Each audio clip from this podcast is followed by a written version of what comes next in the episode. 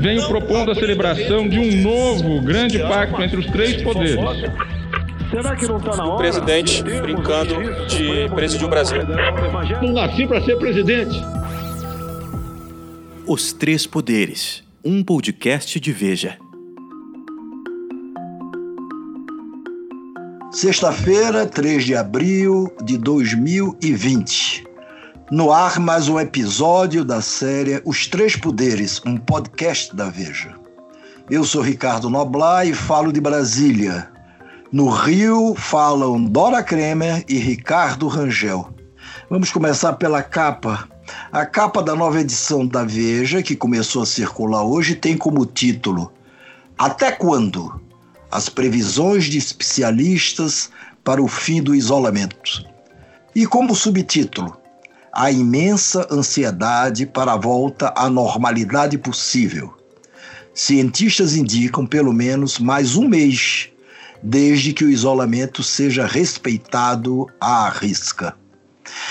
Entre, entre as muitas reportagens dentro da revista, tem uma que eu acho que se destaca. Ela tem como título A postura equivocada de Bolsonaro diminui o país aos olhos do mundo e como subtítulo Teorias lunáticas, intrigas, paranoia e doses de populismo eleitoral miniaturizam o presidente e turvam a imagem do Brasil. Dora, vamos começar com você como sempre. Vamos, é essa matéria que tem ali um título, um governo doente, não é essa? Achei, é. achei Perfeito, com uma foto muito expressiva do presidente da República. É isso, né? O presidente que na segunda, terça-feira, quando foi aquele pronunciamento dele, gente, esqueci, do início da semana? No início da semana, enfim fez um pronunciamento que parecia, quer dizer, parecia não, um pronunciamento onde ele mudava de tom, em que ele mudava aquele tom de agressivo, não falava nenhuma, nenhum absurdo, não defendia explicitamente o fim do, o, o, o, nem o isolamento, nem o fim do isolamento. Saía pela tangente. E aí se pensou, todo mundo registrou, né, que ia haver uma, uma mudança, uh, que ele estaria ouvindo conselheiros mais ponderados, que a ficha teria caído. Qual o quê? De manhã, na manhã seguinte, ele já estava atacando, se eu não me engano, os governadores, né? E aí veio numa escalada, gente, que culminou com essas declarações a respeito do ministro Henrique Mandetta, que praticamente, nas palavras do Noblar, a gente estava conversando, o Noblar me disse, ele só faltou demitir ao vivo, praticamente demitiu. Né? O ministro, quando diz que não há, diz que não tem confiança no ministro. Então, o presidente, cada vez mais isolado aqui dentro e fora do país também, numa situação que o, o ex-presidente Fernando Henrique deu uma entrevista hoje e, e, ele se faz essa pergunta: até onde ele vai? É, e se ele perder as condições de governar? E aí ele responde: muda-se o presidente e assume o vice-presidente. Achei forte. Eu acho que é isso que o, que o Bolsonaro está fazendo é, é, mais do mesmo, né? Ele sempre ensaia que vai recuar para as pessoas acharem que ele é um sujeito razoável e depois ele repica e dobra a aposta. No, no pronunciamento de terça-feira, ele não, não ele falou que as, as, medidas de prevenção eram importantes, mas como a Dora disse, ele não defendeu o isolamento. No dia seguinte já começou tudo de novo. Essa declaração ontem sobre o Mandetta é muito grave e também é muito significativa a resposta do Mandetta, porque o Mandetta diz: não, ele tem mandato, quem tem mandato fala, quem não tem mandato trabalha. Quer dizer, ele chamou o presidente de preguiçoso e falastrão. É, é uma coisa, é a primeira vez que alguém no governo é, se refere ao presidente dessa maneira, né? Então fica claro que o Mandetta é, está perdendo a paciência também, não aguenta mais ficar jogando esse joguinho. E tem algumas narrativas, algumas histórias que dizem que ele estaria, é, já teria perdido a paciência e gostaria de sair. Então, se ele for demitido, não acha tão ruim assim. É, isso vai nos levando para uma situação de insustentabilidade mesmo, né? que é o que o Fernando Henrique mencionou. Eu acho que enfim, o legislativo e o, e o judiciário têm que começar pensar nessa hipótese, porque é, o Bolsonaro não vai mudar, ele é essa pessoa, né? É, ele diz que ele diz que não renuncia de jeito nenhum e também não renuncia para não dar não dar prazer a essa urubuzada que foi como ele chamou os jornalistas hoje a saída do Palácio da Alvorada. Agora, eu queria saber quem era o gênio da raça, quem é o gênio, quem são as pessoas em torno de Bolsonaro que o aconselham nessa direção que ele escolheu para trilhar. Porque, veja, se o Bolsonaro se o Bolsonaro tivesse chegado para o Mandetta no início da crise e disse: Olha, toque esse negócio, eu vou ficar aqui fazendo figuração, não sei o quê, você toca, você entende disso, tem toda a minha confiança, e, e eu vou começar a, a, a procurar poder, a, outros poderes, entendimento com outras correntes políticas para poder a gente enfrentar nessa essa pandemia que vem por aí. E se ele tivesse feito isso, mesmo que ao, ao, cabo dessa pandemia se revelasse uma, uma bagaceira grande, quer dizer, uma desgraça grande, muitas mortes, a recessão que será inevitável, que chegará, o aumento do desemprego que também será inevitável, ninguém poderia culpar o Bolsonaro por esse resultado trágico, digamos assim. E se terminasse bem, mais ainda ele ia faturar. Mas não, ele faz exatamente o contrário. Então, é, é, é, o que, que é isso? Não, não, não pode ser só falta de assessoria. É, é, é, ele que ele é assim. Ele fez a aposta errada. Não foi a primeira vez que ele fez a aposta errada. E a aposta dele é o seguinte: olha, mesmo que eu perca o apoio dos outros, eu pelo menos conservo o apoio dos meus devotos nas redes sociais. Mas até nas redes sociais ele está perdendo cada vez mais. É, não, não, não, sei se, se, se Dora está exa exatamente de acordo com isso. Eu estou completamente de acordo e perde apoio também na população, conforme uma pesquisa da Datafolha que acabou de sair, quer dizer, a avaliação positiva do, do Bolsonaro, de governo, ela não se alterou, ela foi de 35 para 33. Isso não é, não é alteração. Está na margem de erro, né?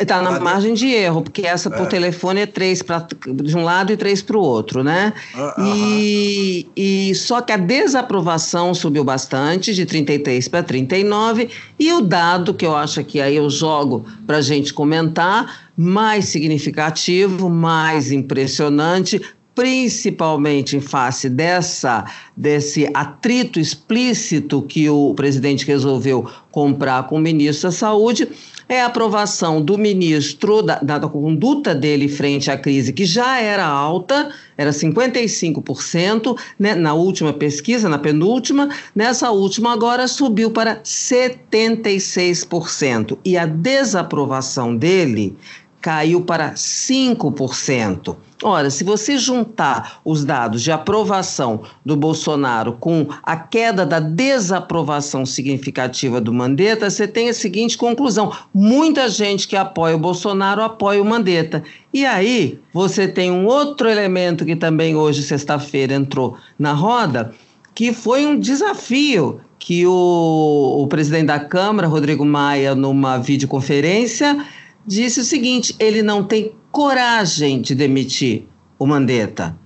Eu acho que alguma reação, ou se não vier nenhuma melhor, né, há de vir, porque ele lançou um, um desafio explícito e essa aprovação do ministro Mandetta é, mostra que, ao contrário do que o Bolsonaro disse outro dia lá na porta da Alvorada, que o povo está comigo e, e, e pela volta ao trabalho e tal, o que essa pesquisa indica é que não, é que a ampla cachapante maioria apoia as atitudes do ministro Mandetta essa intervenção do Rodrigo Maia, ela se junta a essas outras observações que o Rangel fez há pouco.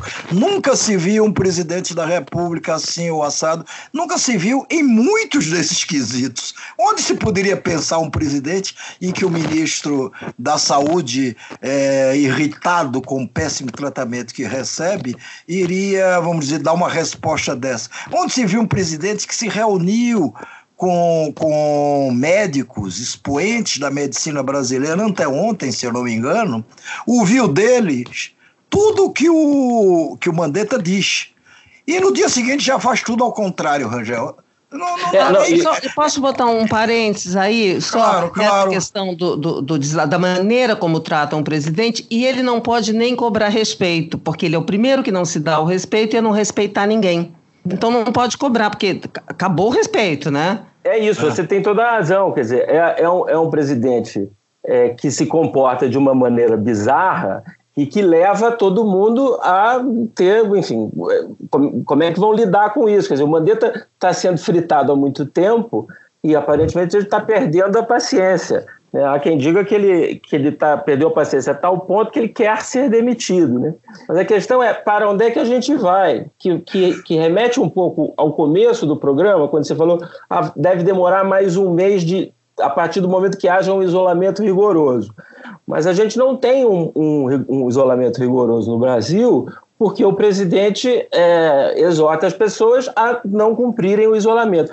E, e, há uma ironia aí, porque essas pessoas que são os eleitores mais fiéis do Bolsonaro e que não estão respeitando o isolamento, são justamente aquelas que vão, vão sofrer o impacto mais violento. É quem mais vai morrer, porque eles estão na rua vivendo normalmente. Então, daqui a duas ou três semanas, quando essas pessoas tiverem um contato real, né, enfim, parentes morrendo, vizinhos morrendo, essas pessoas vão se sentir traídas pelo Bolsonaro. E aí a aprovação dele vai cair ainda mais. Né? Ele, ele vai, ele está numa rota suicida, ele vai se tornar cada vez mais insustentável. Então, isso que o Fernando Henrique eh, disse, que a Dora lembrou, o, o, legislativo e o Supremo têm que começar a se organizar. o que, que vai ser feito se o Bolsonaro ficar realmente inviável?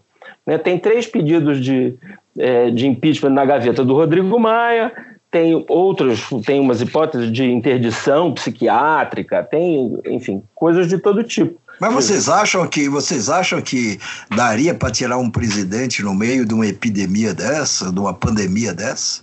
Olha, o que todo mundo está falando agora é que não. O próprio Rodrigo Maia fala, o Fernando Henrique fala que no meio dessa confusão e que eles também não veem ainda é, um motivo. Mas é como o Rangel falou, é um ambiente que vai se formando você tem isso expresso agora na, na, população. E o ambiente, vou chamar assim, o ambiente institucional é todo contra ele.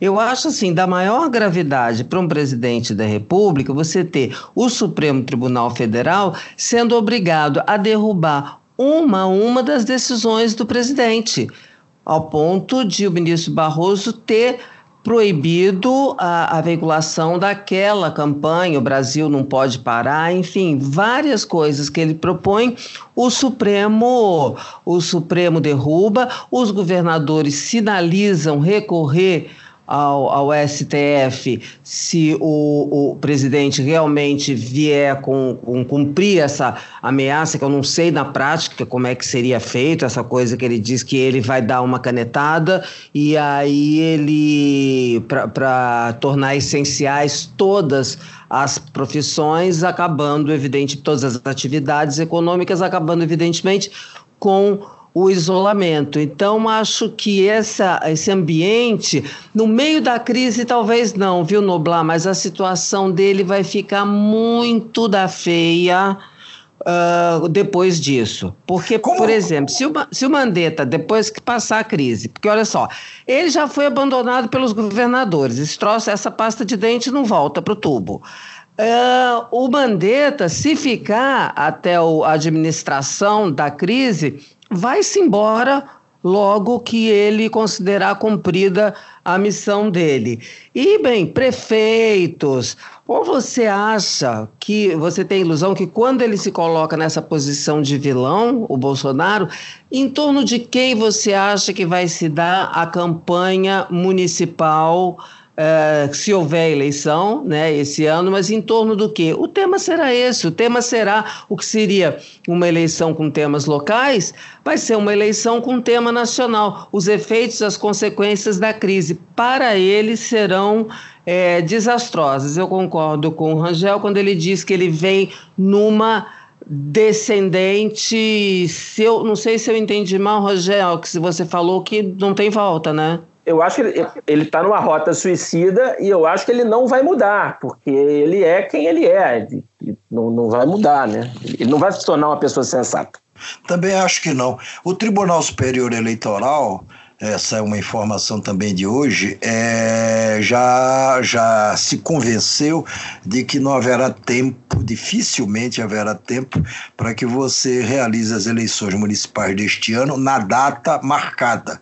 Mas que a intenção, pelo menos de uma parte dos ministros, é fazer essas eleições antes do fim do ano. Não dá para fazer em outubro, faz em novembro, faz em dezembro, mas enfim, fazer a eleição e não deixá-la para o próximo ano, o que poderia implicar ficar em prorrogação de mandatos, aí seria um desastre absoluto. Agora, a Dora observou é, que o Bolsonaro, na entrevista que ele deu ontem à Rádio Jovem Pan, ele falou que tem uma medida provisória pronta na mesa dele, que ele poderá assiná-la a partir da próxima semana, e essa medida é, é, é, é curiosa, porque, porque é, de alguma maneira, eu estou dizendo, ela seria cabível.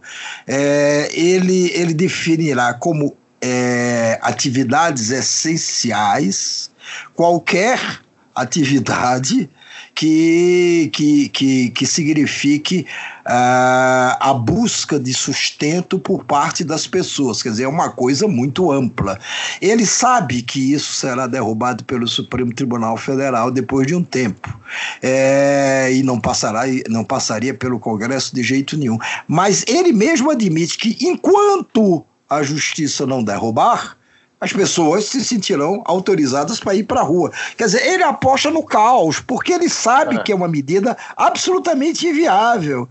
O que indica claramente que a aposta dele é nisso, é no quanto pior, melhor. Agora, no quanto pior, melhor, para quê? Ele quer ir para casa, ele quer ser tirado, ele quer ser derrubado da presidência, empichado para tentar sair como vítima, pelo menos é, aos olhos dos seus devotos mais radicais. Ele, é, com isso, ele se livra desse abacaxi para o qual ele não estava preparado e nunca esteve. Ou ele quer o quê? Criar algum ambiente que de repente os militares fossem capazes de intervir. Eu duvido que os militares se dessem ao risco de, de mais uma aventura se o processo de derrubada do Bolsonaro foi um processo que igual ao que derrubou a Dilma, o que derrubou o Collor antes, ou seja, feito de acordo com a Constituição. Mas não sei, não sei, ele, ele é capaz de apostar nisso. Há militares ao lado dele que, que dão corda nessa direção. Eu não vejo é disposição da corporação para se meter numa aventura dessa, mas posso estar tá, tá cego, não tá vendo direito. O Noblar, mesmo, mesmo militares que dão apoio a ele, por exemplo, o general Vilas Boas, apoia o presidente, mas não concorda faz uma condenação sem chamar de condenação, mas na prática aí a, a maneira como ele está abordando essa o enfrentamento da crise. Então eu tenho a impressão que ele não tem e é por isso esse dado acho tão importante, 76% apoiando a conduta do Ministério da Saúde, o que quer dizer que não apoia o, o, o, o, presidente nessa, nessa visão que ele tem das coisas, porque ela é oposta à do Ministério da Saúde. Então, mesmo militares, mesmo entre as pessoas que, que o apoiam, não vejo apoio a esse tipo de, de atitude. Tanto é que. No Twitter, você que é frequentador assíduo. Eu mal apareço uh, e, por lá. E produtor profícuo viu que depois do, do, do, pronunciamento dele, esse pronunciamento aparentemente que sinalizava uma moderação, várias dessas pessoas que o defendem loucamente comemoraram. Desafiando todo mundo, viu? Não dá para criticar, que ódio, comemorando o tom mais ameno. Então, me parece que eu não sei onde é que está, onde é que ele vai buscar qualquer apoio depois de sair do, da crise para fazer qualquer coisa. E eu vou me arriscar até a dizer uma coisa aqui. Eu acho que essa reeleição está perdida. E mais, o melhor cenário para ele é ele não conseguir ser eleito, ou seja, ele conseguir chegar lá, né? Porque são três anos que tem três anos e é, é, quase três anos para ele conseguir nessa situação chegar até lá. Então, não ser reeleito é o melhor dos cenários para Bolsonaro, a menos que ele queira mesmo uh, essa hipótese aí que o, o Noblar falou, que é provocar o, o, o impedimento para sair de vítima e não fazer frente às responsabilidades. Eu, eu vou mais longe. Eu acho muito difícil o, o Bolsonaro completar o mandato de qualquer maneira. Né? Eu acho que tirar um presidente agora nesse momento é, é, é, muito difícil no meio da crise. Mas logo depois da crise, as coisas que ele tem feito, é, já cometeu vários crimes de responsabilidade em outros momentos e continua é, é, cometendo agora, durante a crise. Né? É, então, eu não sei se ele vai nem chegar no final do, do mandato. É, tem essa coisa engraçada, né, que você estava falando, em que, que ele aposta? Ele aposta no caos, né? a gente fica procurando uma racionalidade no Bolsonaro que é sempre impossível de encontrar. Às vezes eu me pergunto se ele não está doente do, do Covid e não quer que todo mundo fique doente para ele não ficar doente sozinho. Né, você começa a procurar umas, umas explicações assim completamente malucas, porque nada do que ele faz é, faz sentido, né? Ontem mesmo ele falou, não, porque o Dória não vai ter coragem de ir para o meio do povo, porque tem medinho do vírus, da gripezinha. Ele continua falando nisso, quer dizer, ele acredita que é uma gripezinha, né? já tem um milhão de pessoas doentes no mundo inteiro, né? É, ele não faz sentido mesmo. Então a gente fica procurando uma racionalidade, mas, mas não encontra, não. O, o, no, caso de, é, no caso ainda dessa questão militar, o que é, é, eu achei de uma crueldade o Bolsonaro ter procurado o colo do general Vilas Boas, ex-comandante do, do Exército e hoje assessor especial ali do Gabinete da Segurança Institucional, comandado pelo general Heleno, ele foi lá bater no, na, na casa do, do general Vilas Boas, que está gravemente enfermo. E é uma enfermidade que não tem volta, infelizmente não tem retorno. É uma doença degenerativa. O general hoje mal fala, ele mal consegue falar, se expressar. E, no entanto, Bolsonaro foi lá e arrancou dele um, um Twitter, em primeiro lugar, e o general também depois veio a dar uma entrevista ao jornal Estado de São Paulo, se não me engano, é a edição de hoje, sexta-feira, é, onde ele revela a, a, a, dificuldade dele realmente de comunicação, que já é uma coisa quase que impossível para ele. Quer dizer, abusar desse general, abusar dessa pessoa enferma a esse ponto. Agora, você tem também ainda no aspecto da questão militar é, é, a situação esdrúxula de das forças armadas, o exército, no caso, ter expulsado, expulsado não, expurgado o, o Bolsonaro na época em que ele era soldado, deu-lhe o título de capitão e mandou ele embora.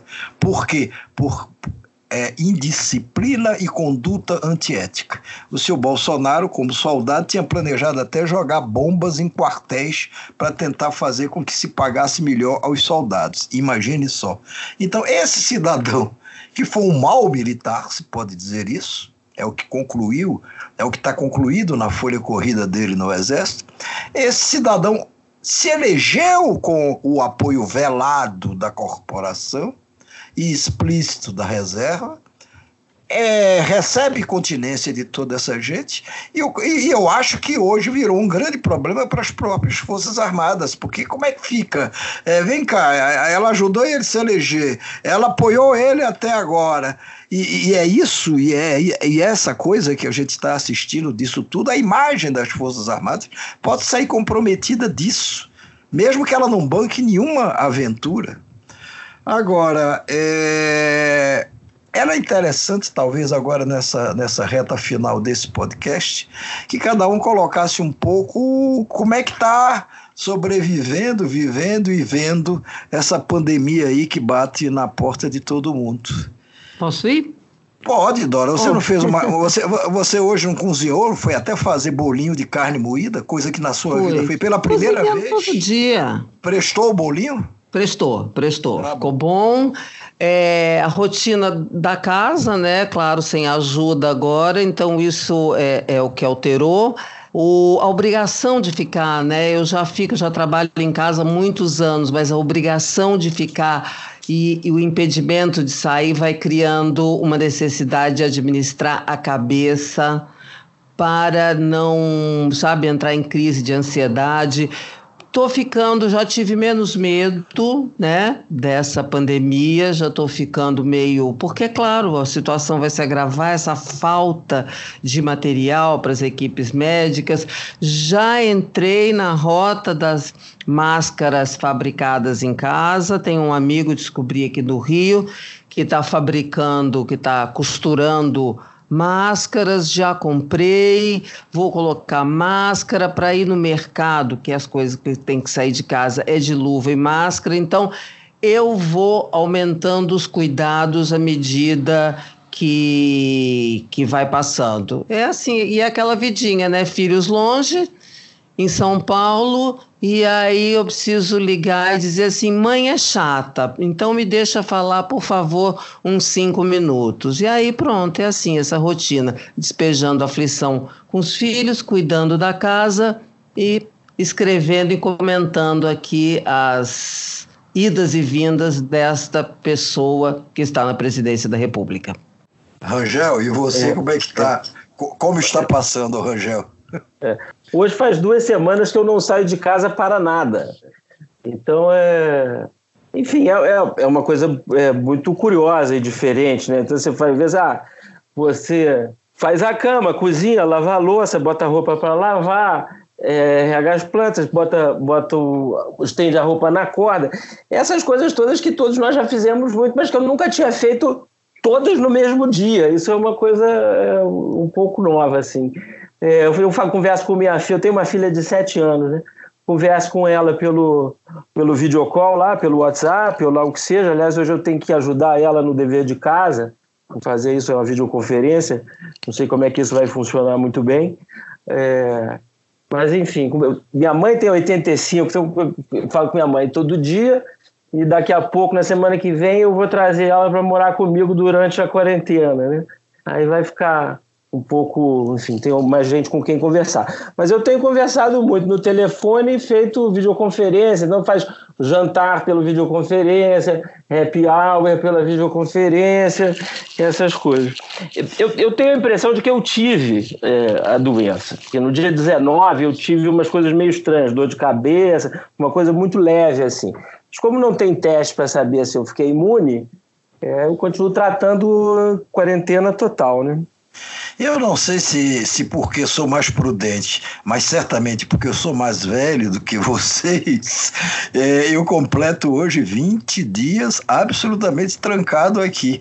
E me lembrando de uma, de uma prima que eu tive quando era moleque, ali de 8, 10 anos, eu ia muito na casa dessa prima, que já era uma moça bonita, chamada Mirinha, isso lá no Recife. E a Mirinha, ela era tida como doida, porque ela lavava a mão o tempo inteiro. E aí nunca casou por conta disso. Os rapazes se apresentavam, se aproximavam. Quando descobriu que ela lavava muito as mãos, eles achavam que isso era maluquice. Mas hoje recebia a visita remota. Remota, eu estou dizendo, a, a, a, distância segura do meu filho mais velho, André, que veio saber como era que estava tudo aqui em casa. Estou eu aqui, eu, Rebeca, mas também a, a, a mãe da Rebeca, Dona Anitta, que tem 90 anos de idade, está conosco conosco. Estamos aqui todos trancados e a Leia, que é a minha cunhada. Mas muito bem, chegamos ao fim de mais um episódio da série Os Três Poderes, um podcast da Veja, com Ricardo Noblar em Brasília, Dora Kremer e Ricardo Rangel no Rio de Janeiro. Até a próxima sexta-feira e fiquem em casa.